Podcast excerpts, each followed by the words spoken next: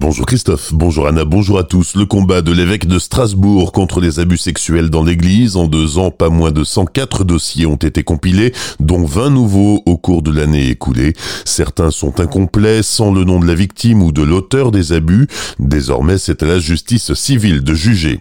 Suite à la nomination de Brigitte Klinkert comme ministre de l'Insertion, le conseil départemental du Haut-Rhin a dû choisir son nouveau président et c'est Rémi Witt, l'ancien vice-président de la collectivité qui a été élu, même s'il se défend d'avoir un jour voulu briguer ce mandat. Ce n'est pas un objectif pour moi d'être président, ça l'a jamais été, mais j'étais, comme on pourrait dire, au bon endroit au bon moment pour pouvoir prendre le relais parce qu'il n'était pas du tout prévu que Brigitte Klinkert accède à des postes ministériels.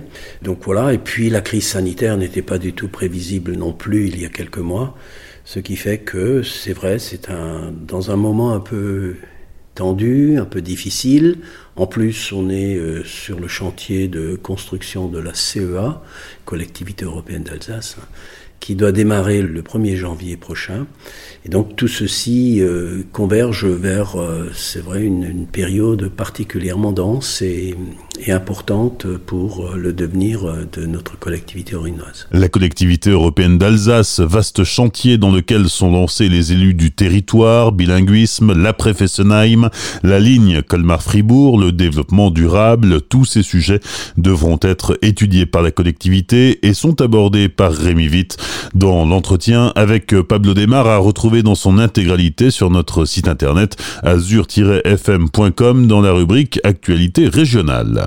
Un homme de 69 ans perché en haut d'une grue hier matin à Arzenheim près de Colmar, le sexagénaire est resté plus d'une heure à 20 mètres d'altitude. Cela fait des années qu'il sollicite un aménagement de la chaussée à cet endroit, mais n'a jusqu'ici jamais obtenu gain de cause.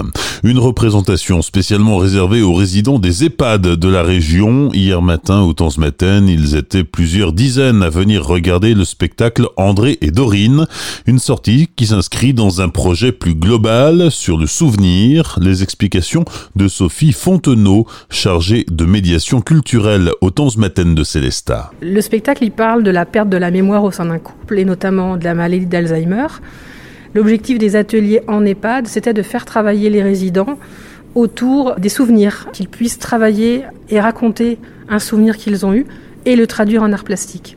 Et dans un deuxième temps, les ateliers théâtre étaient là pour activer ces souvenirs, s'initier un petit peu au théâtre, avec les contraintes qu'on connaît au sein d'un EHPAD, mais de mettre les résidents en posture d'action et de jeu. Un spectacle sans parole mais avec beaucoup d'expression et d'émotion, si bien que bon nombre de spectateurs sont passés par tous les états émotifs lors de la représentation, du rire aux larmes, mais pour eux, la pièce a bien montré ce qu'était cette maladie.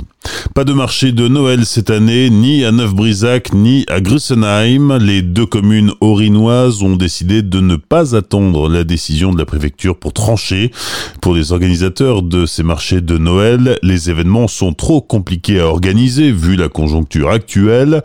Dans la région, les autres communes voudraient pouvoir organiser leur événement de fin d'année car cela génère de gros bénéfices.